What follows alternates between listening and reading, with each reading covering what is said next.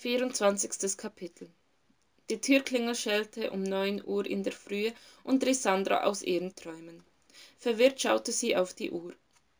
Alexander hatte sich für elf angekündigt um die kinder zu bringen. Wer zum teufel schlaftrunken warf sandra ihren morgenmantel über und torkelte an die tür. Guck mal mama was ich gekriegt habe felix stürmte herein und hielt ihr die verpackung einer ritterburg unter die nase. Können wir die jetzt aufbauen? Und mein puppenhaus auch? Marie, maries packung überragte beinahe ihre eigene körpergröße. Sandra wartete bis sie mit alexander allein im flur war. Hättest du dir nicht zu weihnachten eine uhr wünschen können? Alexander stellte die tasche in den flur. Sie waren schon wach und da und du hast ja eh nichts vor. Paß auf dass sie nicht zu lange bei dir sind. Sonst müßtest du noch eine burg zusammenbauen. Ruf an wenn du hilfe brauchst. Sandra schob alexander zur tür hinaus und knallte selbige hinter ihm zu. Tief luft holen und bis zehn zählen. Heute, heute ärgere ich mich nicht über ihn. Heute nicht. Kommst du mama sandra folgte der stimme ins wohnzimmer wo felix schon begonnen hatte die verpackung aufzureißen. Kann das noch ein wenig warten? Och nö bei papa durfte ich auch nicht. Na ja ich dachte nur weil johannes zum essen kommt. Das ist doch männerkram.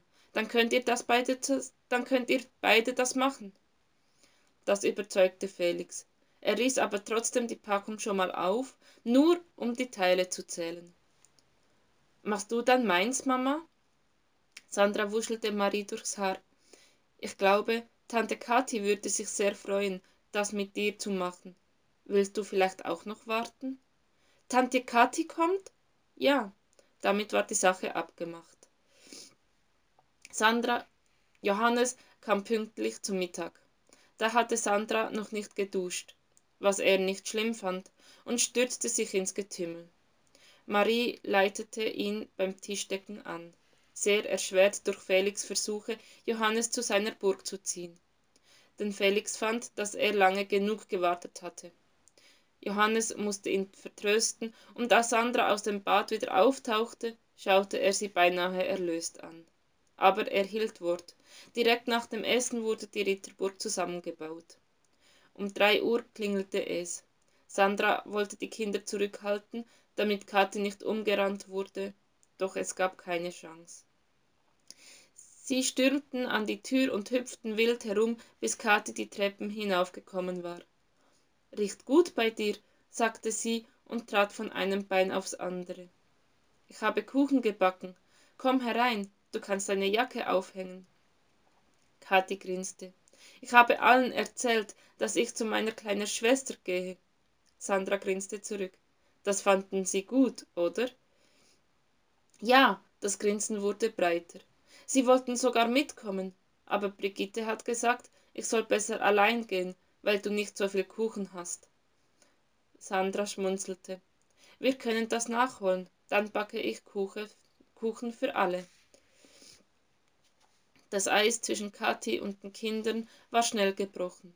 Sie zeigte sich beim Puppenhausaufbau höchst talentiert, so dass Felix, der seine Tante wunderschön fand, beinahe eifersüchtig zu Marie hinüberlugte und um Haaresbreite bei einem Ritterkampf gegen Johannes unterlag.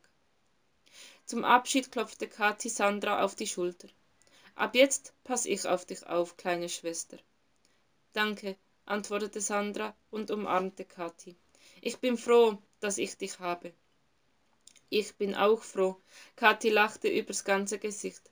Vor allem, weil du so normal bist. Sandra schluckte. Aber nicht immer, Nein, nicht immer. Wollen wir bald mal zusammen zu Mamas Grab? Kathi nickte eifrig. Klar. Was für Blumen pflanzen wir? Kathi überlegte. Christrosen, die mochte Mama am liebsten. Was für ein Weihnachtsfest, sagte Sandra seufzend, als endlich Ruhe eingekehrt war. Und jetzt, wo du alles über mich weißt, willst du immer noch bleiben? Johannes nahm Sandras Hände. Und wo du alles über mich weißt, willst du, dass ich wiederkomme? Nein, flüsterte sandra ich möchte dass du bleibst. Das meinte ich doch dass du heute bleibst. Er wickelte sich eine haarsträhne von sandra um den finger. Bist du sicher?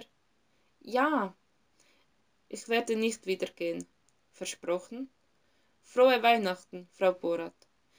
Sie wollte noch antworten. Da spürte sie seine lippen schon auf ihren. Und in diesem moment wusste sie dass sie den schlüssel zur weihnachtsfreude für immer bei sich tragen würde weil er in ihrem herzen war